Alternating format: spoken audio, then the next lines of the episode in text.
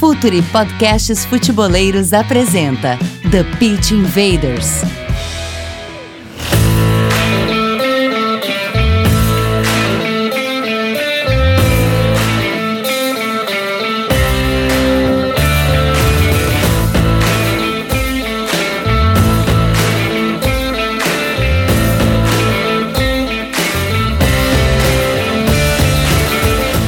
Olá, futeboleiros! Olá, futeboleiras! Futuri apresenta The Pitch Invaders, episódio 145. Estamos no ar para mais uma invasão futeboleira. Assinem o nosso feed no Spotify, iTunes, Google Podcasts e principais agregadores. As nossas análises têm força do Instat, a maior plataforma de análise de dados para clubes e jogadores. Um agradecimento né, sempre especial para a parceria com a editora Grande Área. Acesse editoragrandearea.com.br e fique por dentro de todas as novidades. Assine a nossa newsletter e fique por dentro do Futre e todos os seus conteúdos.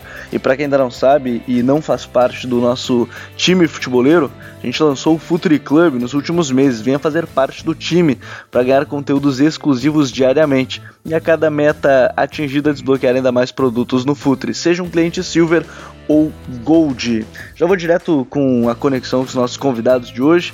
Dois integrantes da casa, tem um convidado também especial aqui no episódio 145. Vou começar pelo time da casa, Michele Silva, analista do Futre. Tudo bem, Michele? Seja bem-vinda mais uma vez ao The Pit Invaders. Tudo bem, tudo bem. Que bom já ser da casa, né? Muito bom estar aqui. A pauta é ótima e vamos que vamos. Vinícius Dutra, outro também parceiro nosso, analista do Futre. Tudo bem, Vini? Como é que tá?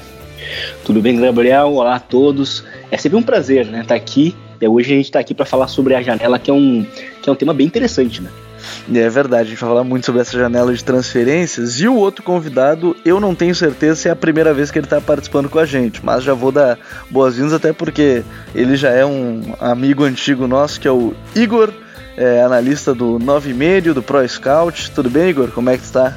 Tudo bem, tudo bem. Agradeço pelo convite. Vamos falar, falar sobre as transferências na janela. Então, como bem vocês ouviram, Invaders, vamos falar sobre a janela de transferências na Europa.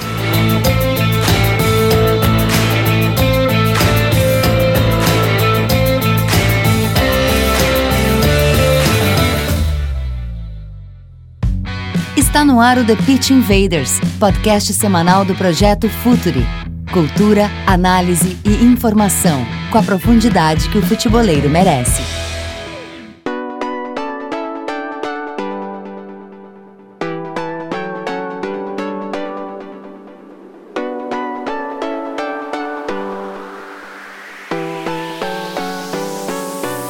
Bom, eu quero começar esse tema tocando no ponto qual a principal transferência até o momento, né? A gente está gravando dia 25 de julho esse podcast, esse TPI, então digamos que é quase uma primeira parte da janela de transferências que fecha só no dia 2 de setembro e na Premier League ela fecha ali, as inscrições fecham no dia 5 de agosto, então são mais alguns dias de contratação na Premier League. Michele, qual é a contratação da temporada até o momento? Ah, eu acho que eu até comentei outras vezes, para mim o Tottenham tá me chamando bastante atenção pela, pela contratação no Ndombele. Eu acho que assim por uma questão que para mim alia muito bem o que ele entrega com as necessidades do Tottenham, assim, eu acho que uh, talvez até se preparando para uma possível saída aí do Eriksen, mas de qualquer forma seria é, é, bem importante já ter esse cara já ambientado. E o Ndombele é um cara jovem, um cara que acrescenta muito no meio campo, tanto pressionando quanto com os passes dele. Eu acho que ali uh, ele pode, ele, acho que ele pode agregar muito, principalmente se a gente olhar ao que foi a última temporada do Tottenham, que ele sentiu bastante nos momentos em que o Dele Alli ou o Eriksen não estavam tão bem. E eu, eu acho legal a gente pontuar também uh, que teve vários times aí contratando, enfim, tem, tem jovens jogadores uh, que chegaram que eu acho que vai ser legal, tipo o Daniel James no, no United, eu acho que ele é, é um jogador bastante jovem, que se espera muito dele, um jogador até bem hypado, Uh, e que eu acho que pode fazer a diferença. Dentro da Premier League, é, são, são o Tottenham é a equipe que eu mais quero ver, mas individualmente eu acho que o Daniel James e alguns emprestados aí do Chelsea pode, pode ser legal de observar. Igor, qual é a tua contratação da temporada até agora? Eu acho que pela questão de ser um jogador que teria espaço em clubes maiores, teria espaço em clubes da elite, eu acho que o Nabil Fekir no Betis. Depois de anos no Lyon, né, convivendo com lesões, ele teve 13 lesões na última temporada, que é muito, entre lesões no joelho, muscular e tudo mais. Agora no Betis eu acho que vai ser um, um ponto de recomeço para a carreira dele. O Betis que trouxe um novo treinador nessa janela, já que o, o Kik Setien foi, foi demitido, trouxeram o Rubi no espanhol, que tem ideias mais ou menos parecidas com, com as do Kik Setien, poste de bola, pressão alta. Então acho que o Fekir pode se encaixar muito bem como, como uma grande estrela da equipe. Um, um problema é, é que, como o Rubi é praticamente algo parecido com o Sarri, ele nunca abre mão do, do 4-3-3, uh, ah, vai ser difícil o encaixe do Fekir, porque ele não tem físico, não tem intensidade para jogar como interior, e também não, não tem retorno defensivo para fazer de, de, extremo, né? É, vai ser algo que a gente vai precisar observar nessa equipe do, do Betis e ainda com uma janela a vir lá no, no futebol espanhol, possível saída do Júnior Firpo, enfim, a gente vai falar sobre isso. Vini, qual é a tua contratação da temporada até agora? Seguindo muito na linha do que a Michelle falou, por necessidade e também muito por, por potencial que, que, esse, que essa peça pode alcançar dentro do elenco e também com o treinador, para mim é o Rodri no Manchester City. É era uma contratação que eu imaginava feita pelo City até um pouco que ocorresse um pouco mais cedo, né? Mas eu acho que é um jogador que encaixa muito dentro do dentro do perfil de centrocampista, né? Que o, o, o Pep Guardiola procura e trabalha. E eu acho que é um jogador que, que se mostrou né, nessa passagem dele pro, é, no Atlético de Madrid, que ele também defende muito bem, se encaixou muito bem dentro de um sistema muito rígido, né? Que muitas vezes, muitas grandes contratações do Atlético de Madrid nos últimos anos não dão, não dão certo, muito porque é difícil se encaixar dentro do cholismo, né? E, e o Rodri, né, o Rodrigo Hernandes, ele, ele se deu muito bem, né? Porque ele, ele surgiu né, no Vila Real como um, um grande passador também, né? Na, na La Liga e mostrou essa, essa, outra faceta muito, muito bem. E essa transferência para o Manchester City, ela também é importante porque em determinado momento da temporada passada, o, o, Manchester City sentiu muita falta do Fernandinho, né? Num, num, período ali de final do ano, início do ano, em que ele não jogou e, e o City teve muitos problemas nessa posição. Então acho que é um jogador também que vem para agregar né, um pouco mais, acho que vai ser titular até pelo valor, mas eu acho que é um jogador importantíssimo que encaixa muito com, com, com, com o que pensa o Pep Guardiola. Eu acho que eu que eu estou bastante interessado para ver como é que vai ser o desenvolvimento dele dentro do clube. É, como o Vini falou o nome que eu imaginei que, que ninguém ia falar naquele momento, eu também ia apostar no Rodri, eu vou mudar o meu de última hora, que e aí dado devida proporção, eu gostei muito da contratação do Dani Ceballos por parte do Arsenal, é, espero que consiga render o que a gente já viu no Real Madrid e por óbvio ele acabou perdendo espaço né, com, com o Zidane, que prefere um outro tipo de meio campista ou talvez até um outro tipo de jogador, ali na função. Eu estou bem curioso porque me parece que era o meio-campista que faltava para a equipe do Arsenal e jogar ao lado do Torreira, quem sabe ao lado do Chaka também, formar uma trinca é, nesse sistema do Unai, mais à frente ter um, um Aubameyang ou um Lacazette, eu estou bem curioso para que vai ser o Dani Ceballos que foi apresentado, inclusive no, no dia de hoje, é, foi anunciado no dia de hoje da gravação, no dia 25, camisa 8 do Arsenal para a próxima temporada. Mas eu quero começar para a gente ir adiante nessa janela de transferências e ao final do programa eu vou ler um monte de mensagem que o pessoal mandou lá no nosso perfil do Twitter, o Futuro FC, é, sobre quais melhor, as melhores contratações da temporada e por quê. E aí tem muita mensagem, né? O Rodri, por exemplo, foi um dos mais é, escolhidos, teve o Fekir sendo escolhido bastante, teve Delite, Hazard, mas enfim, é, eu vou ler as mensagens depois que o pessoal mandou. E aí eu vou começar escrevendo, falando justamente sobre a Premier League, porque no Manchester City o City contratou o Rodri por 80 milhões de euros, o Angelinho, o lateral esquerdo, por 16 milhões de euros, né, vindo do PSV, é, por 12 milhões de euros, perdão. É, então tem uma janela, é, Igor, que o, o, o, Guardiola ele buscou peças que faltavam exatamente no elenco, ele não vai é, buscar mais nomes ao que parece, né? Sim, porque na temporada passada justamente foram as duas posições que o, que o City mais teve dificuldades com, com ao longo dos meses, porque é, houve um período no início da temporada, entre agosto e setembro, que o Fernandinho estava realmente mal. Tanto que o City perde por Lyon no, no Etihad com, com o Fernandinho perdendo uma bola que, que resultou no segundo gol do Lyon. E, e mais posteriormente o, o Fernandinho sofreu com as lesões e isso gerou muitos problemas para o sistema do Guardiola. Porque o Fernandinho é, tanto, é tão importante na, na pressão pós-perda, é, com a bola, com passes verticais. Apesar de que o Gundogan ofereceu um, um bom rendimento a partir de março, por aí no final da temporada o Fernandinho é imprescindível. E com o Rodri tem um jogador que francamente pode dominar a Europa nos próximos anos.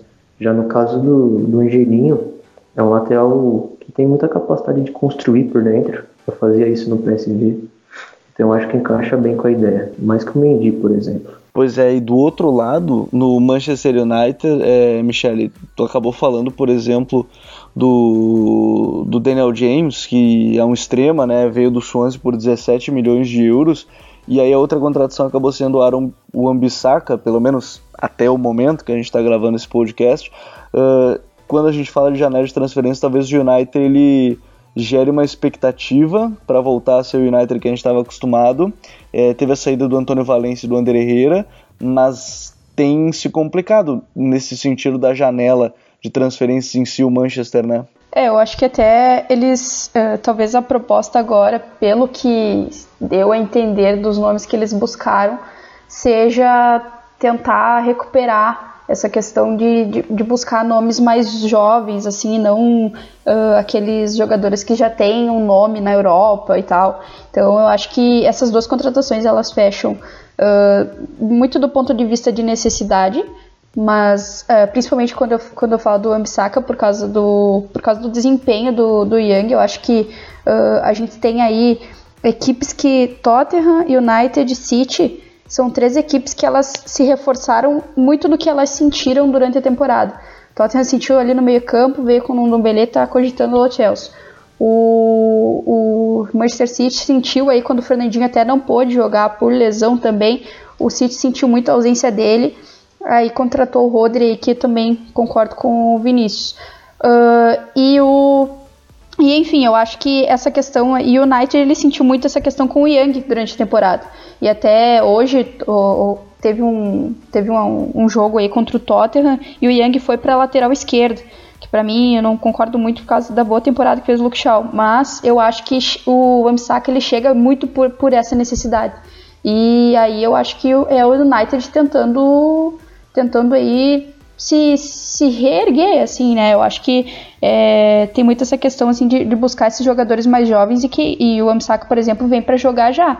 O próprio Daniel James jogou hoje de manhã e ele, e ele foi muito bem, assim. Então, eu acho que também é um jogador que, apesar de muito jovem, ele, eu acho que o Solskjaer vai conseguir encaixando ele aos poucos durante a temporada. E aí, por exemplo, na Premier League a gente tem aí o Manchester City, o Manchester United fazendo contratações mais pontuais. A gente tem também, né, Vini?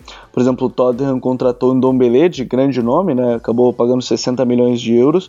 Teve a saída do Kieran Trippier por 22 milhões de euros para o Atlético de Madrid, a saída do Jansen, que acabava nem jogando tanto, né, pro, pro Monterrey por 6 milhões de euros. E aí no Arsenal, a gente já, já fala um pouco mais do Arsenal também, mas o Tottenham, por exemplo, a Michelle falou no início da contratação do Dombele, é, o Tottenham parece que está querendo manter né, essa base, contrata um jogador que provavelmente vem para ser titular, mas foca na base da, da temporada que chegou uma final de Champions.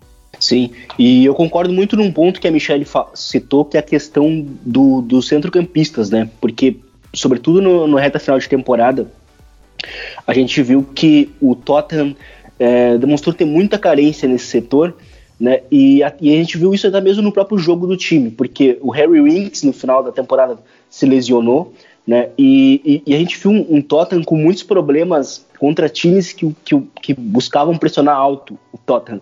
Então era um time que tinha muita dificuldade para saída de bola, o, o centro, muita dificuldade para ter fluidez com passes eh, a partir dos seus centrocampistas. E eu acho que o Nindobele é um jogador importantíssimo nesse sentido. É um jogador que oferece muitas soluções com a bola. Não é um iniciador, ele não, é, ele, possível, ele não vai ser esse cara do primeiro toque, mas ele vai ser muito importante a partir do segundo passe. Né? O cara para dar continuidade, para dar fluidez no campo ofensivo.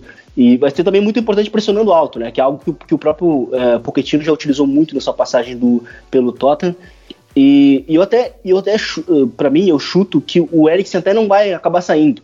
Então até, até, acho que ele acaba agregando né, um pouco mais para a equipe do, do Tottenham. Então acho que o Pochettino vai muito bem, né? Ele, ele, ele, o, time busca exatamente o que mais precisava e o que mais demonstrou nessa, nessa, nessa reta final de temporada, sobretudo ali na campanha de, de Champions League. Né? A saída do, do Trippier, ela talvez ela ela abre, abre um pouco mais, abra algo mais um problema talvez para a equipe do Tottenham, porque é, o Tripper era um lateral ofensivo e o Foyt não, né? Ele é um lateral direito que, que não é tão ofensivo, é um, é um jogador que bastante, bastante correto na, nas ações defensivas, então vamos ver até que ponto isso pode acabar impactando. Mas me agradou bastante sim a, a janela do Tottenham e, e, esse interesse pelo Lo Celso só confirma muito como o Pochettino leu bem qual era a necessidade do time na temporada passada. É, o, o Pochettino viu que, e eu acho que na final talvez ficou evidente como faltou um jogador como Dom Belé, mas para a gente seguir para conseguir falar do, do, máximo de clubes possíveis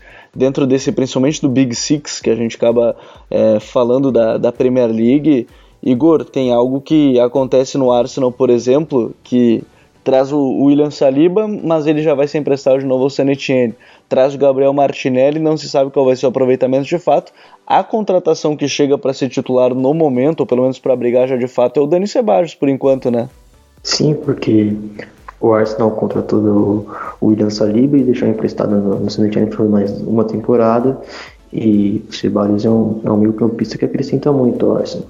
Eu acho que Possivelmente o Naemery vai jogar no 4-2-3-1, no, no 3-4-1-2 que o time terminou a temporada. Com Ceballos como um 10 por trás da dupla de ataque. E porque na base da jogada já tem o Chaka, no primeiro passo o Torreira já garante as coisas, então eu acho que o Ceballos vai jogar como ele jogou no Europeu Sub-21 com a Espanha. Como um 10 atrás do 9, um 4-2-3-1 com liberdade para organizar na base da jogada, para receber entre as linhas, e que é algo que ele faz muito bem. E o Ceballos, por, por incrível que pareça, também é um jogador muito intenso assim, na bola, com muita capacidade de pressionar, com muita agressividade. Inclusive nos primeiros meses do, do Julian Lopetegui no Real Madrid se destacou nesse sentido. Então eu acho que é uma contratação muito interessante que agrega muito as necessidades do Arsenal. Ainda no, no Big Six, Michele, o Chelsea, a gente falava até uh, fora do ar como as não contratações acabam mostrando que o time tem que se adaptar dentro do que tinha jogador de empréstimo em outros clubes. De contratação teve o Pulisic, né, que foi anunciado no meio da temporada passada, e aí se pagou 60 milhões de euros, né, vindo do Borussia Dortmund, e o Mateo Kovacic também a confirmação da contratação, 45 milhões de euros foi, foi o nome, se veio é, do sub-20 que estava emprestado ao Derby County o Mason Mount, e aí, enfim, outros tantos jogadores, Michele, mas a saída do Eden Hazard, ele, ela traz um, uma sensação de o que, que pode mostrar o Chelsea nessa, nessa, nessa janela, se o mais importante foi a contratação, não dentro de campo, mas fora dele, que foi o Lampa. Eu acho que o Chelsea ele vai ser uma temporada bem assim para teste, assim que vai testar bastante a paciência da torcida porque, enfim, são, são muitos problemas aí, né? E daí a gente tem que ver como é que a gente vai encarar. É óbvio que a saída do, do Hazard, ela com certeza é um problema pelo jogador gigante que ele é, mas eu acho que também tem a questão da, do, do, de a gente olhar os pontos positivos, no caso.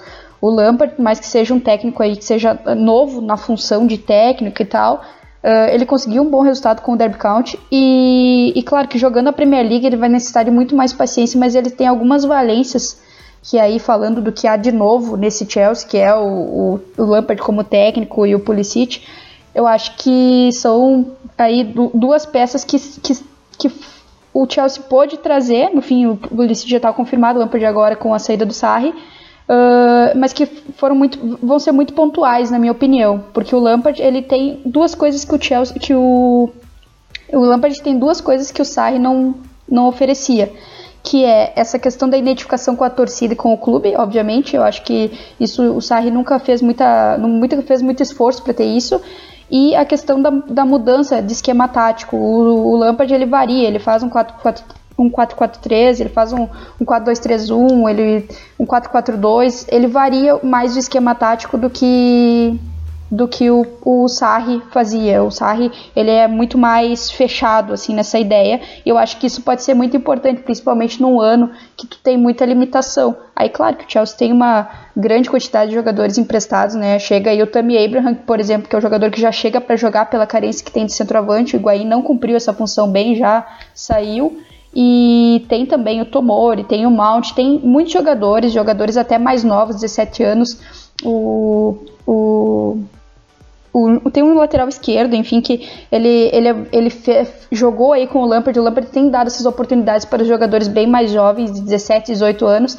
E isso tem feito muita diferença, assim, a gente vê que uh, eu acho que ele tenta até encorajar, por exemplo, que seria o substituto do Hazard, que é o Hudson Odoi, que é a grande promessa do Chelsea e que o Chelsea está aí tentando, tentando a proposta aí desde muito tempo já uh, para assinar a renovação de contrato. Então, eu acho que uh, o futuro do Chelsea passa muito por isso, esse, esse, essa continuidade do trabalho do Lampard, ver como é que vai ser essa temporada e tal, com Champions League, com desafios maiores e tantos problemas aí, e essa questão de aproveitar esses jogadores emprestados e principalmente renovar com a promessa que é o Hudson Odoi, né, já que a gente, já que o Chelsea não conseguiu manter o seu maior craque, que era o Eden Hazard. É, é algo que a janela de transferência traz um, uma grande dúvida do que vai acontecer com esse Big Six para a próxima temporada. E aí eu não, acabei nem falando do Liverpool, porque o Liverpool não contratou ninguém né, nessa janela que acabou chamando atenção. No momento da janela trouxe, é, voltou de empréstimo o Denins, voltou o Grujic, o Orro, enfim, alguns jogadores é, que de fato não chegam para ser titulares ou algo assim, vem apenas para compor o grupo e até ser emprestado de novo. O Sepp Vandenberg, que veio do Zwolle, enfim, não, não tem contratações neste momento, mas quero perguntar para vocês se tem alguma outra equipe que tem chamado atenção nessa janela de transferências na, na, na Premier League. Para mim, particularmente, eu achei bem interessante a do West Ham, né? Porque contratou o Sebastian Haller, vindo do, do Eintracht Frankfurt por 40 milhões de euros, o Pablo Fornaus por 28 milhões de euros, né, vindo do Villarreal, que me parece, inclusive, uma dupla que pode ser bem interessante nessa Premier League, vocês não acham? Sim, eu acho, eu acho, eu ia falar isso, inclusive, dentre os times é, alternativos, né, podemos dizer assim, quem mais me agradou é, foi de fato foi o West, né, contrata aí o, o, Pablo, o Pablo Fornaus, o Sebastian Haller, que foi bem importante na, na última temporada é, jogando pelo Eintracht, Eintracht Frankfurt, inclusive dentro do sistema, né, do Ad Ritter, ele, ele foi no trio de ataque o mais importante, né, então vai ser bem, bem interessante ver como é que ele vai como é que vai atuar agora na Premier League. É, Igor, pode, pode falar, pode falar. Uh, eu ia pontuar a mesma coisa que o Vinícius falou, na verdade, que eu acho que a janela do West Ham foi bem legal por conta disso e me deu muita curiosidade de saber, porque o Haller ele vai exigir um pouco mais de protagonismo uh, do Felipe Anderson, do Yarmolenko, do próprio Antônio, e eu tenho muita curiosidade de saber como que vai funcionar ele no West Ham por conta disso, assim, eu acho que, claro, tem o Fornaus que chega assim como o cara mais criativo e tal, mas eu acho que esse pivô para gerar esse jogo, talvez ele não, não acrescente tanto em gols, mas como gerador de jogadas, eu acho que vai ser bem interessante de ver o West Ham. E aí eu também vou pontuar o, o Aston Villa. Eu acho que subindo assim com, com as contratações que fez aí dos brasileiros, eu acho que vai ser vai ser bem legal de a gente observar aí, porque é um time que acabou de subir, a gente tem aí casos que, que, que se deram bem com bastante contratação e outros que nem tanto. Mas eu tenho curiosidade de saber como é que vai funcionar o Douglas Luiz, porque realmente num cenário de Premier League, como vai funcionar, até por uma questão de, de, da carreira dele, assim, se, porque o City pode pegar ele de volta e tal, e eu acho que vai ser bem legal de observar isso. Tem algum outro time que tem chamado atenção na Premier League, Igor? Eu ia falar sobre o Aston Villa mesmo, mas queria destacar só duas contratações que eles fizeram que me agradaram. Foi o, Mamour Hassan Trezeguet, é, egípcio, que surgiu para o futebol praticamente no, no Royal Mouscron da Bélgica. Fez uma grande temporada no ano que, que foi o rebaixamento do time. Foi para a Turquia, teve bons anos, fez uma boa Copa Africana agora e chegou no Aston Villa. E outro jogador também com histórico no futebol belga, o brasileiro Wesley. E assim, assim como o Joelinton, que assinou pelo Newcastle, é um, é um atacante que faz muito pivô, recebe muito jogo direto e também tem habilidade, tem técnica, sabe jogar fora da área. No Bruxa funcionou muito bem. É verdade. Até, até, mesmo no. Só para pontuar ali, até mesmo no próprio uh, Hoffenheim, né? Ele muito mais jogou como um segundo atacante. Uh, quando o Hoffenheim jogou no 4-3-1-2, ele era o cara que ficava atrás dos dois atacantes. Né? O Joelinton, por mais que o físico dele indique, não é exatamente um 9 que fica dentro da área, né? Então também é bem interessante, um valor bem alto, né? Que, que o Hoffenheim conseguiu por ele. E, e fica também a expectativa para ver como é que ele vai se dar, se dar bem, né? Num clube bastante perdido, né? Para essa temporada, né? Então fica essa expectativa. Por, por, um lado, uma pena, né? Porque é um jogador de muito potencial, mas a temporada do, do Newcastle não, não pinta muito bem, mas a contratação em si foi muito boa. Bom, vamos adiante, saindo da Premier League, vamos falar de campeonato espanhol, que Teve o Barcelona gastando mais dinheiro entre os clubes junto com a equipe do Atlético de Madrid. O Barcelona contratou o Frank de Jong por 75 milhões de euros, o Antoine Griezmann por 120 milhões de euros, gastou 26 milhões no goleiro Neto e aí vendeu alguns jogadores, né? O Silesen por 35 milhões, o André Gomes por 25, Paco Alcácer por 21, o Denis Soares por 12 e alguns outros jogadores é, com menor nome digamos assim, mas que acabaram sendo envolvidos em negociações. Um Barcelona, Michele, o que, que te pareceu essa, essa janela? A gente já falou até na live, enquanto eu brinquei que a melhor contratação era o Frank de Jong, porque ele tinha tudo talvez que o Barcelona precisasse, mas o que, que te pareceu essa janela até o momento do Barcelona? Ah, eu acho que o Barcelona ele sinaliza também uma questão ali do que que do futuro do Arthur, né? O que que o que, que se espera aí dele e tal, porque ao mesmo tempo que tu contrata o, o Frank de Jong, tu também tem o Rick Puig no que é mais jovem, que tem 19 anos, se eu não me engano. E nos, nesses amistosos aí que o Wolverine colocou ele para jogar ali, eu achei que ele ele foi ele teve bastante personalidade, assim, então acho que assim como esses jogadores que chegam, que o, o Griezmann, que é um cara muito que é um cara aí que que para mim é um jogador muito inteligente, que ele pode ser mais polivalente do que a gente imagina. Então, acho que eh, o Griezmann ele pode dar essa, pode potencializar muito o Messi no ataque, porque por mais que na última temporada e como tantas, né, eh, o Messi tenha aí levado o Barcelona por muitos jogos, assim, a vitória, eu acho que as, eh, várias vezes o Messi colocava aí seus companheiros em, em, boas condições no ataque e isso não era tão bem aproveitado. Talvez com o Griezmann isso, isso mude, eu, eu realmente acredito que mude. Mas também tenho jogadores como o Puig, que para mim, ali no. Eu já tinha visto ele jogar outras vezes, mas no amistoso, isso. No amistoso não, no jogo ali contra o Chelsea, que até valeu um prêmio simbólico ali.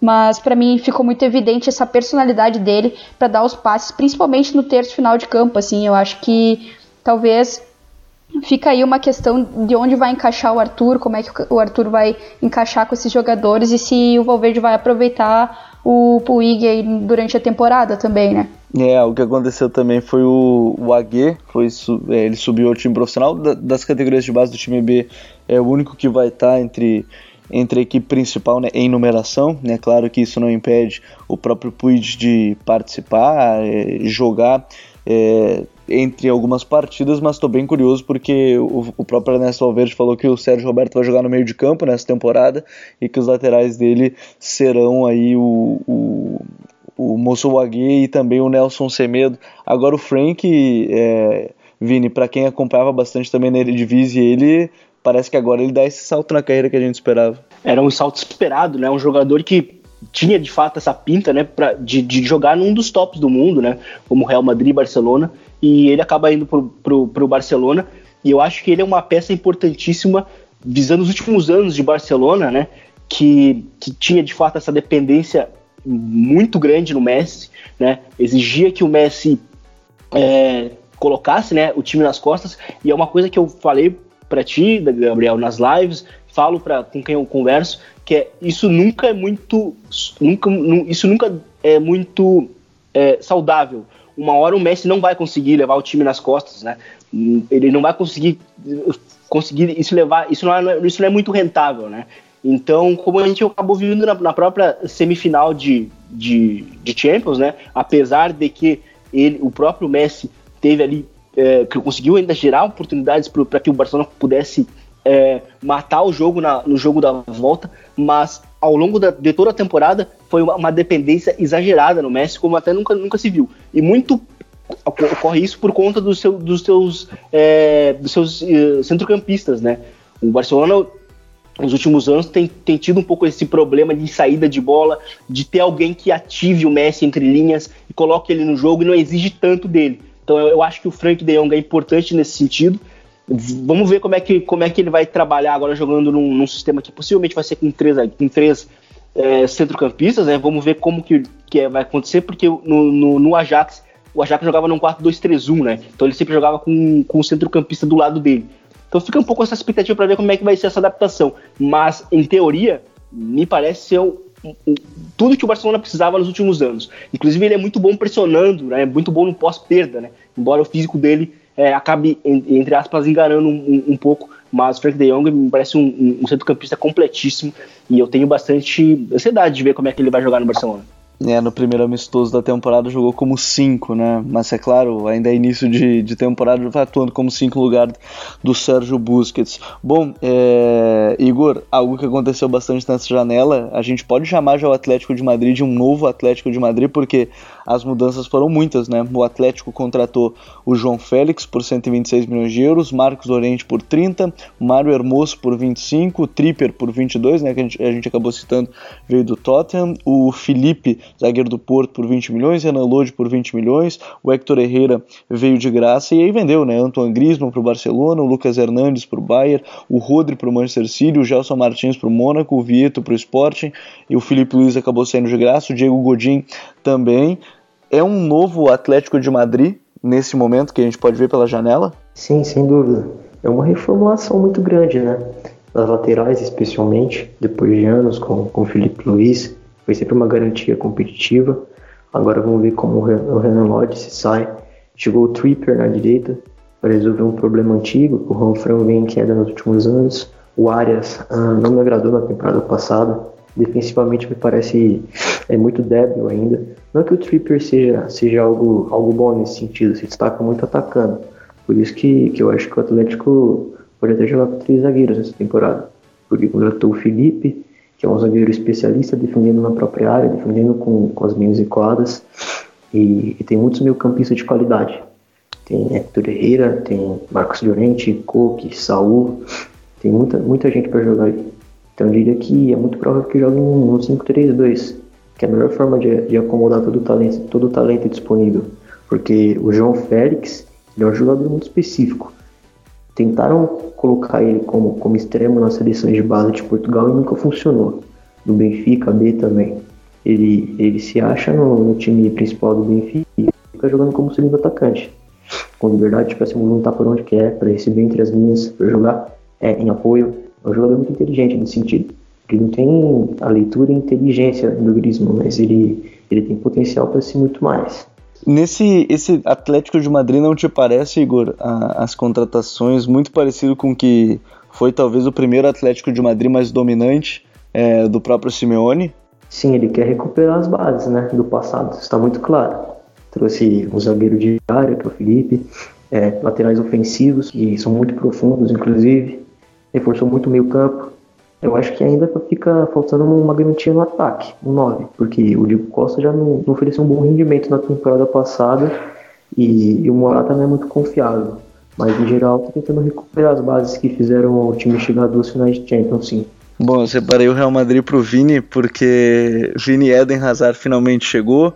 Junto com ele, Luka Jovic, Éder Militão, Ferlan Mendy, Rodrigo, enfim, contratações que chamam a atenção, e aí saem o Mateu Kovacic, o, o Marcos Lorente, o Raul de Tomás, o Theo Hernandes, jogadores que. O, o Dani Ceballos emprestado, o Odegar também emprestado, o, o Reguijon emprestado. Uma janela que os madridistas estavam esperando há bastante tempo? Sim, é bastante tempo, é, sobretudo pela temporada bastante fraca que o Real Madrid fez na temporada passada e também pelo próprio comportamento do Real Madrid nos últimos anos, né? É, o Real Madrid, nos últimos quatro anos, talvez, cinco, é, ele depois, da, depois que ele contratou ali o Tony Kroos e o Rames Rodrigues na mesma janela, o Real Madrid sempre focou muito mais suas contratações em jovens estrelas e não, e não focou mais uh, não focou mais num jogador adulto que tradicionalmente ele fez, né? Então a gente viu um Real Madrid muito mais passivo né, na janela, buscando, pensando muito mais no futuro do que buscando um reforço imediato, né? Então, é, o, inclusive o Real Madrid quando quando nessa temporada passada, né, que é a primeira sem o Cristiano Ronaldo, o Real Madrid também não faz uma contratação é, de peso, né? Ele, ele mantém basicamente o, o, time que tinha, né? Então, é muito muito confiando no, no Bale e no Benzema, né? E, e, a verdade é que o Real Madrid precisava né, de uma referência, uma referência no ataque para jogar ao lado do Benzema, que fez uma, fez uma boa temporada. acho que foi um dos poucos que se livrou do, do que foi né, a, a, a, melancólica temporada passada do Real Madrid. E, e, eu acho que o Real Madrid vai muito bem. Ele mantém a base do time, né, do que era nos últimos anos, mas ele vai pontuando muito bem naquilo que ele precisava. Né? O Real Madrid nos últimos anos também nunca tinha um, um, um reserva confiável para o Marcelo, e dessa vez ele contrata um lateral que é muito bom, que a, a princípio vem para ser reserva, que é o Ferland Mendy, mas que num futuro não muito distante pode inclusive ameaçar essa titularidade do Marcelo. Né? O Fernando Mendy é um lateral muito, muito interessante, é um lateral bastante ofensivo, é um lateral que é, é, bem importante para um jogo de, de posse de bola, né, que o, em cenários de, de ataque posicional que o Real Madrid vai encontrar muito na temporada, e inclusive é um lateral que ele, ele aparece muito por dentro. Então, caso o pessoal estranhe muito, ele, ele é um lateral que além de aparecer muito por dentro, ele é um lateral que cruza pouco, né? Porque ele muitas vezes busca o passe atrás, né? buscando um jogador que tem a melhor posição para finalização ou para continuidade da jogada. Então, é, nesse início, de, nesses últimos primeiros dois amistosos, o Zidane, ele inclusive apostou num 4-4-2, né? E com um Hazard bem aberto pelo lado, pelo lado é, esquerdo, e a gente viu o Mendy quando eles jogaram juntos no, no, no, num período ali, é, o Mendy fazendo o que ele fazia muito no Lyon, que era circula, a, aparecendo muito por dentro. Então acho que, que vai ser mais ou menos nesse sentido. Fica também a expectativa para ver como é que vai ser o encaixe com, com o Luka Jovic, né? Porque, como eu falei, foi um 4-4-4-2 nesses dois primeiros jogos, mas nesse último, né, contra o Arsenal, foi com, é, com o Benzema, entre aspas, como um segundo atacante e o Jovic como nove.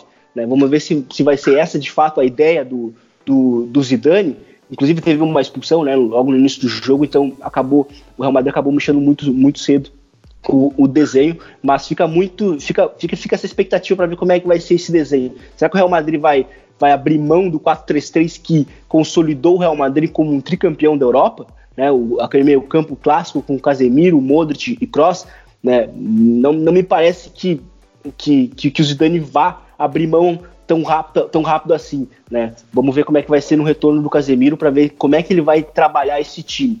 Porque se, se, se o time voltar a jogar no 4-3-3, fica a expectativa para ver se será que o Jovic vai conseguir jogar aberto? Né? Então são muitas da, das, da, das perguntas que ficam para essa temporada do Real Madrid. Mas no geral o Real Madrid foi bem, contratou o que precisava. O Éder Militão também chega para para compor para compor o elenco. O Rodrigo vem pro, a princípio também para o Real Madrid Castilha. E, enfim, vamos ver como é que vai ser essa temporada do Real Madrid, mas me agradou bastante porque o time foi, foi, foi bem específico naquilo que precisava. Bom, eu queria deixar bem claro que essa é apenas a primeira parte do que a janela de transferência ela vai seguir por bastante tempo. É, como eu falei, ela vai até dia 2 de setembro, mas na Premier League as inscrições acabam no dia 5 de agosto. Eu queria destacar a janela do Betis também, porque se o Igor falou no início que o, o Nabil Fekir chega e sendo uma das contratações mais interessantes e gerando expectativas dentro desse mercado, se tem a confirmação, a continuação do Lo Celso, tem o Juami chegando, né, o Emerson é, vem para o clube também, o Alfonso Pedraza vindo da equipe do Villarreal, então são contratações que, que trazem alguma, alguma certa é, interesse pelo Betis para essa temporada. Perdeu o goleiro Paulo Lopes, o Sérgio Leão, o Takashi Nui voltou para o Eibar.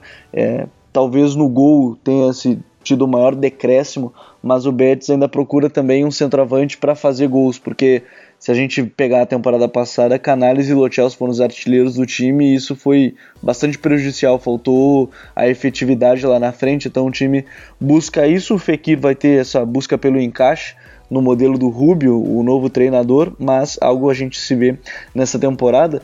Do outro lado, ainda em Sevilha, Igor, o Monte ele tá fazendo uma janela bastante estranha no Sevilha, né? É muito questionável o hype sobre o Monche, né? Porque contratou Campos por 18 milhões de euros, que é um jogador que não vinha de boas temporadas no futebol francês.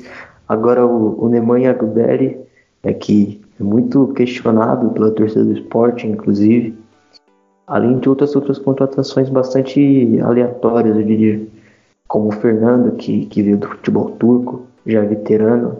Não vejo um encaixe muito simples com o estilo de jogo do Lopetegui, que é um treinador que prioriza a posse de bola, que gosta de formar triângulos, de pressionar alto. E de interessante mesmo teve a chegada do, do Oliver Torres, que faz todo sentido para o modelo de jogo do Lopetegui e do, do Jules Koundé, é, zagueiro francês que, que veio do Bordeaux, que, que me parece um zagueiro de muito futuro, tem muita qualidade com a bola, capacidade de defender com espaços nas próprias costas, que é algo muito importante para o estilo de jogo que, que o time certamente vai jogar. Teve o Reguilon também, que reforça a lateral esquerda, que foi uma posição problemática na temporada passada. O escudeiro conviveu com, com muitas lesões, não foi titular durante a, boa parte, e, e o Guilherme Arana foi uma decepção novamente, né? Teve muitos problemas defensivos. Até o Queens Promise que saiu chegou a jogar de ala pela esquerda com, com o Pablo Machim. Então era uma posição que era muito necessária de se reforçar. É, o, o Guilherme Arana, e agora com a chegada do Reguijão também, como bem o Igor falou, provavelmente pode ser emprestado para algum clube, quem sabe para ter essa evolução que a gente esperava. E para fechar na, na La Liga, eu queria destacar só uma contratação específica no Valência do Maxi Gomes, centroavante uruguaio, por 14 milhões de euros, mais o Santimina indo para a equipe do Celta e mais aí preferência de compra depois de alguns atletas da base do Valência, mas uma negociação de um jogador que encaixa muito bem, porque para quem não lembra, o melhor time do Marcelino teve, né, Rodrigo e Simone Zaza, e o Maxi Gomes tem tudo para imprimir, não, não imprime a mesma pressão, por exemplo, sem a bola do Simone Zaza, mas o Maxi Gomes tem uma capacidade goleadora bem interessante, eu acho que é uma das contratações que eu estou bem curioso para ver como é que vai ser nessa temporada, contratou de fato o Xerichev, tem o Silas para o gol, né, enfim, acho que tem algumas contratações interessantes, mas eu quero seguir adiante. Vou ir para a Bundesliga e aí com Bundesliga o, o Vini Dutra ele fala bastante sobre Bundesliga e o Bayern, por exemplo, Vini contratou, não vou dizer contratou uma defesa nova, mas trouxe Lucas Hernandes por 80 milhões de euros, o Benjamin Pavar por 35, trouxe para para ser um centroavante reserva, para aparecer o Arp e perdeu aí o Hummels por 30 milhões de euros, o Ribéry se aposentando, o Rafinha vindo para o Flamengo e o Robin também chegando ao final é, da carreira, além do Rames Rodrigues que decidiu não ficar. O que, que a gente espera do Bayern, né? Que é dos gigantes e talvez viva esse maior momento de renovação. Pois é, o Bayern é uma temporada bem é, que de fato ela, ela marca bastante a história do clube porque vai ser a primeira temporada sem a Robert né? Porque os dois, os dois jogadores já, já estão no clube, já não estão no clube. É verdade que eles já não, já não tinham o mesmo peso na última, na última temporada que tinham nos últimos anos, né? E, e, é uma transição que eu acho que o Bayern trabalhou de uma maneira muito lenta e que agora ele, ele acaba, de certa forma, é, sofrendo um pouco com isso, né? A, a, é verdade que a defesa é nova, né? Lucas Hernandes, Pavar, enfim, fica a expectativa para ver onde ou, se o Lucas Hernandes vai jogar apenas como um zagueiro ou também pode muitas vezes jogar como um, como um lateral esquerdo, porque ele, sim, ele, ele se adaptou muito bem né, na passagem dele pelo, é, pelo Atlético de Madrid, né, mas eu acho que a princípio, pelo valor, ele vai jogar como, como, como um zagueiro, né, porque é, é onde ele vai ter mais, mais oportunidades para jogar como titular, né? Então vai, veremos uma, uma defesa nova e nova também em idade, né? algo que, que era bem importante para essa, essa defesa do, do Bayern de Munique. Né? O Pavar também é um jogador que está jogando como zagueiro na, na pré-temporada, mas também é um jogador que joga como lateral direito. Né? Então é, é um jogador bastante versátil. Né, mas uh, também pode jogar como zagueiro. O time, o time, pode também jogar com três zagueiros, né, porque foi um sistema que, que o próprio Kovac utilizou é, no Frankfurt. Então, é, também fica essa, esse ponto especial para ver onde que o, que o Bayern, como, como, como que essa defesa do Bayern vai ser montada é, para essa temporada e ver se o próprio Bayern vai conseguir contratar uma nova referência ofensiva para jogar no lado do campo. Né? Se fala muito no Leroy Sané né, para ser o grande jogador do Bayern nos próximos anos, né? principalmente porque o Bayern é, nos últimos anos sempre teve essa, sempre teve essa, esse, esse trabalho, né, pelos lados do campo como uma, como uma tradição. Né? Então, no primeiro ano sem a Robert né, o time precisa de uma referência ofensiva e, e, e, o Coman é um jogador que, por mais que tenha evoluído muito, né, e, e, ele é um jogador que tem se lesionado também muito, então acaba não sendo um jogador tão confiável, principalmente imaginando é, datas importantes na Champions League. Então o Bayern tenta é, essa contratação do, do Sané, né, não, contrata, não contratou ainda, mas fica essa expectativa. Então por, por, por hora a gente fala muito mais né, dessa defesa nova do, do Bayern de Munique. E, e, é uma temporada bem, digamos, perigosa para o Bayern, porque o seu maior rival, né, uh, ao que tudo indica, né, por todas as contratações que fez, busca vencer a Bundesliga já logo no, no próximo ano. Né? É verdade, o, o Bayern vai buscando até mais as brigas pela, na Europa, então é algo que essa renovação gera essa curiosidade.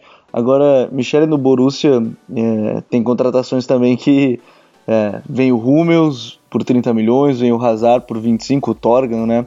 O Nico Schulz, Julian Brand, o Paco Alcácer é, acaba sendo confirmada a permanência e de saída por enquanto só o Diallo e o Alexander Isaac, né? O Toujan também, que é, vai para o Sassuolo, e o Pulisic. Mas o que, que te parece, por exemplo, do Borussia Dortmund, que é um time que pela janela parece que vai querer brigar de fato com o Bayern agora pelo título, mais uma vez como foi na temporada passada. Ah, com certeza. Eu acho que o Borussia ele também se reforçou num, assim, por mais que, né, é, retorno do Hummels, mas eu acho que ele, eu, para mim ele se reforçou muito numa questão que que realmente custou caro para ele durante a temporada, que foi a dupla de zaga. Eu acho que uh, até no próprio confronto contra o Bayern uh, se viu aí uma, uma dupla de zaga muito fragilizada, assim. Eu acho que até por conta disso aí a gente vê o, o, aí tem o retorno do Hummels, o Hummels já foi testado com o Toprak ali na zaga, mas eu acho que quem pode fazer a diferença mesmo a favor do, do Borussia é o Bran no meio, porque eu acho que ele eu acho que ele pode fazer realmente o jogo uh, fluir melhor no, no meio campo do Borussia, porque claro que tu tem uma, uma defesa aí que, que para mim foi, foi bastante frágil durante a temporada, uh, nesses jogos mais importantes, mas você tem também um meio campo que não parecia oferecer muitas opções, assim, sabe? Então, eu acho que o Brand ele chega para para somar nesse sentido, assim. É, é um jogador aí que tem que tem boa criação de jogadas ali e, e eu acho que ele realmente pode fazer a diferença aí com os passes dele ali para ajudar nessa distribuição de meio campo, porque realmente a gente viu isso durante a temporada, uh, além da zaga e teve essa questão e para mim foi muito pontual esse reforço em específico. Bom, deixa eu seguindo adiante. É, a gente vai falar ainda muito também do. A gente vai fazer a nossa prévia já tradicional de La Liga, de Premier League, de Bundesliga, de Ligue 1, de Calcio, mas eu quero ir adiante e falar justamente da Série A, a Série A Liga Italiana, porque Igor tem me chamado a atenção, pelo menos a, a janela de transferências da equipe da Inter, né? Que com o Antônio Conte de fato está querendo entrar para essa briga pelo título da competição. E com isso trouxe, por exemplo, um zagueiro como o Diego Godin, é, busca contratações aí para brigar, o que parece, né, lá na parte de cima da tabela, porque no momento trouxe o Valentino Lazaro, vindo do Hertha Berlim por 22 milhões de euros, o Mateu Politano por 20 milhões de euros, o Nico Barella, o Nicolo Barella por 12 milhões, o Radu por outros 12 milhões, ainda tem é, o Gabriel Brazão para ser um goleiro reserva, vem o, o Stefano Sensi da, do Sassuolo, Diego Godin pelo, pela, é, acabou o custo zero, fim de contrato, o que, que te pareceu até o momento essa janela de transferências da Inter? É uma janela de transferências para aspirar por título, né? Porque reforçou a defesa, que praticamente é a melhor defesa da liga, com, com, com Devray, com, com Skriniar e com Godin. O Conte vem utilizando um, um 5-3-2 na pré-temporada, com, com, com Brozovic, Gagliardini e Sensi no meio campo. Então, provavelmente a gente vai ter na temporada o, o Barella com, com o Sense como interiores e o Brozovic mais recuado. Também solucionou um problema da, da lateral direita, que desde a saída do João Cancelo a Inter não, não havia encontrado uma, uma peça que garantisse é, segurança, garantisse soluções ofensivas no ataque. E com o Valentino Lazaro tem tudo isso, ainda mais com, com, com linha de 5, já que ele é, um, ele é um extremo que foi transformado em lateral pelo Paulo Dardai no Hertha Berlim. Então ele tem, ele tem muita qualidade no apoio, tem muita profundidade, tem muita capacidade de drible. Eu acho que para Inter segue faltando um, um atacante. Eles estavam tentando o Lukaku, mas parece que, que não vai para frente, porque o Icardi não vai jogar, não vai permanecer, não está fazendo a pré-temporada com, com o grupo. É, tá, em, tá em Milão treinando sozinho, treinando separado. Então acho que falta essa, essa peça.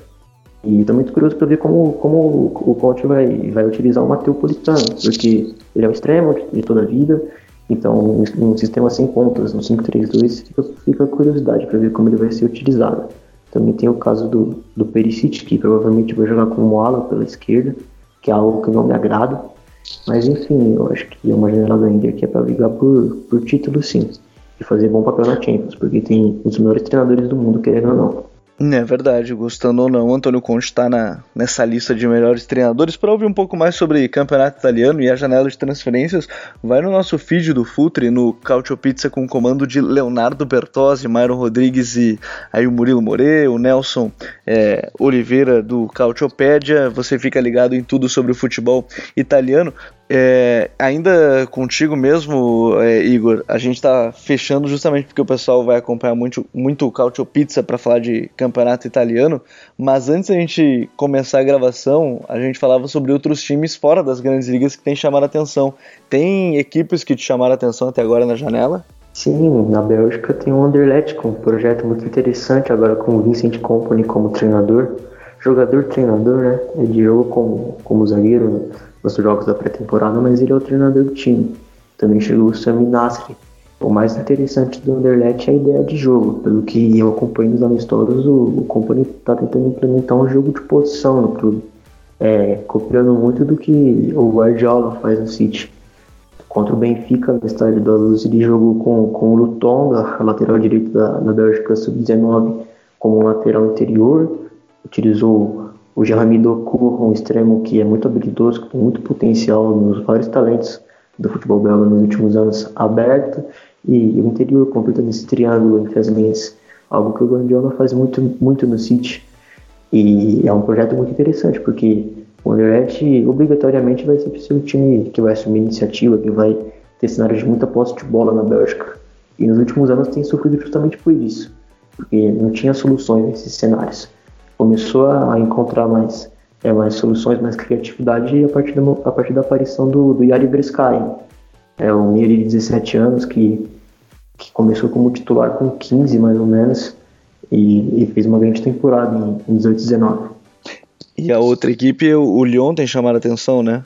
Sim, o Lyon fez um, uma grande janela é, com, com o Silvinho como treinador agora, depois de anos, com com o péssimo Bruno Genesio à frente do clube. É, agora o Silvinho finalmente um treinador de verdade e com contratações interessantes. É, o Thiago Mendes, que é uma posição que estava carente no elenco, porque o Lucas Tussar vem de anos ruins, ele ser um jogador de muito potencial. Também chegou o João Lucas, que é certamente a, o substituto do Ndombele. Também chegou na zaga, que é, é, o setor mais carente do, do time, porque os zagueiros sempre foram um problema em jogos de maior exigência, tanto o Marcelo como, como o Denay, como o Morel, que já saiu, nunca corresponderam. E nesse sentido chegou o Joaquim Anderson, da Sampdoria, um zagueiro dinamarquês, que começou na Eredivisie pelo trash, tem muita qualidade em saída de bola, muita capacidade de defender, de defender em campo aberto, porque a Sampdoria era um time que pressionava muito alto com, com o Marco Giampaolo, que agora assumiu o comando do Milan, então tem muita expectativa por nossa temporada de finalmente competir por, por Champions, é, menos quem sabe aspirar pelo título ou por coisas maiores na Europa. Bom, então a gente vai falar muito ainda de mercado, essa é só a primeira parte de um podcast sobre janela de transferências. A gente está preparando um material justamente para o Deadline Day, para uma live futeboleira para a gente falar sobre todas essas negociações, mas chegou a hora das nossas dicas futeboleiras. The Pitch Invaders apresenta Dicas Futeboleiras.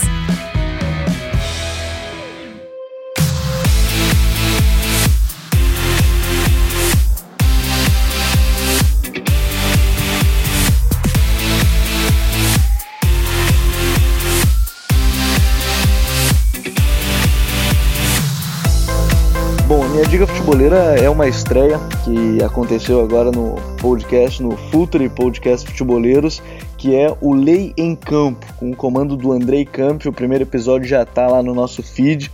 É Neymar versus PSG, o que diz a lei? O Andrei agora vai estar tá comandando o podcast Lei em Campo justamente para falar sobre a parte jurídica no esporte. Então é muito legal, tive o prazer de participar nesse primeiro, é, bastante como um leigo, na verdade, dentro do assunto, mas para entender o que, que a justiça e as leis dizem dentro desse caso, até porque o Neymar, por exemplo, não quer é, permanecer no PSG, é o que a gente tem percebido. Como a lei pode agir, a justiça é, entra nesse meio. A partir de agora, quinzenalmente, vai ter aí o Lei em Campo com o Andrei Kampf no comando no nosso feed. Michele, qual é a tua dica futeboleira? Bom, a minha dica futebolera eu ia fugir do que eu geralmente indico, que eu ia indicar uma entrevista, mas eu vou indicar um texto de The Players Tribune de novo, porque eu realmente acho muito legal. Uh, eu, eu, enfim, eu leio quase tudo que tem lá. E é um texto já até um pouco mais antigo, assim, mas que eu acho bem bacana mesmo. E eu não vou dar spoiler sobre o texto porque é, ele, é, ele é extenso e ele ele trata de um assunto bem delicado que eu não sou capaz de falar sobre esse assunto, mas que eu acho que é uma coisa que todo mundo devia estar tá por dentro e entender melhor, que é do Kyle Cover, do Utah Jazz, é, o jogador da NBA. E, enfim, dá uma olhada lá, pesquisa lá Kyle Cover, vai aparecer o texto dele, uh, privilegiado, eh, traduzindo para o português. Uh, é um texto bem, bem pesado, assim, mas bem necessário, assim. Então, fica aí minha dica. Obrigado, Michelle. Está, a casa é sua. Seja sempre bem-vindo. Ah, muito obrigada. Eu já me sinto em casa aqui. Foi muito legal debater com vocês. Aí, sabe, tô mais ligas e tal. É bem bacana. Sempre, sempre muito bom aprender com vocês. Vini, qual é a tua dica futeboleira? Cara, a minha dica futeboleira é um filme, é um documentário, né, que tem na, na Netflix, que é o Forever Pure, né? Pra, traduzindo, né, fica para sempre puro que é um documentário que trabalha muito sobre a chegada de dois jogadores muçulmanos no Beitar Jerusalém, né, que é um time é, mais identificado com uma ala mais radical, assim, é, de muçulmanos, de, de, de, de jude, da comunidade judaica, né? Então é, é um documentário que para mim é excelente, né? Pouca gente conhece né, o que eu achei curioso, justamente pela qualidade do material, é bem interessante, mostra como que eles, como esses dois, esses dois jogadores muçulmanos que foi a primeira vez, né, que o clube contratou, foram recebidos, né, não só no país, né, como, como pela própria torcida. É um documentário até um pouco forte, né, no, em determinados momentos, tra trabalha sobre, sobre racismo, enfim, sobre preconceito, é bem interessante. Valeu, Vini. Bom, a casa também, seja sempre bem-vindo aqui à Casa do Futre. Obrigado, Gabriel. É sempre um prazer poder participar e precisando é só chamar. Igor, qual é a tua dica futeboleira? Ah, eu gostaria de divulgar o trabalho que, é, que a gente do Garanor Vermelho está fazendo em relação à, cobertura dos torneios de base. A gente já fez a cobertura completa do Mundial Sub-20, é, do Europeu Sub-21 e agora a gente está muito, muito metido no, no Europeu Sub-19, é, que está sendo realizado na Armênia. A final é Portugal e Espanha, vai ser realizada no sábado tem análise de todos os jogos, de todas as individualidades mais importantes do torneio no site. E ao final do torneio, sem dúvida, vamos fazer um, um 11 ideal.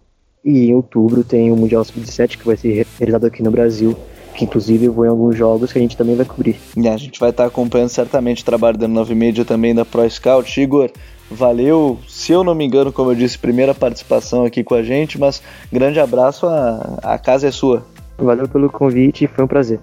Bom, e para a gente ampliar esse debate, eu não quero deixar de fora quem participou da nossa enquete no Twitter. O Matheus Santos disse que a melhor contratação da temporada no custo-benefício foi Nabil Fekir, no potencial de evolução Rodri e Jovic, e no status mais potencial de Elite e De Jong.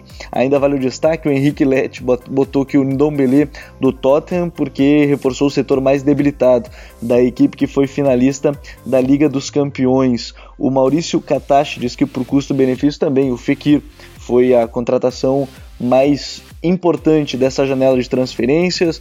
O Pedro trouxe que o Rodri porque é o jogador perfeito para o relógio que é o City de Guardiola.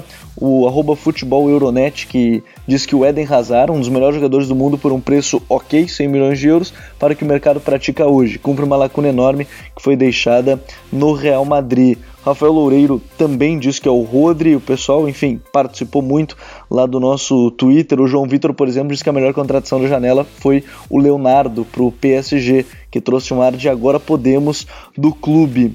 E ainda o pessoal dizendo muito do Fekir, muito do Rodri, o pessoal agradecer mais uma vez o pessoal que participou aqui com a gente do podcast. Quem está chegando até o final do episódio de hoje, manda lá para a gente qual a melhor contratação da janela de transferências até o momento nesta janela europeia. O The Pitch Invaders vai ficando por aqui. Estamos sempre no seu feed do Spotify, iTunes, Google Podcast e principais agregadores. E agradecendo mais uma vez as forças das análises do Instat, maior plataforma de análise de dados para clubes e jogadores. Um agradecimento especial para a Grande Área. Não deixem de acessar editoragrandearea.com.br, assinem a nossa newsletter e venham fazer parte do Futuri Club no apoia.se barra Futuri. Futeboleiros, futeboleiras, nós somos o Futre e temos um convite para vocês. Pense o jogo, um abraço e até a próxima invasão. The Pitch Invaders.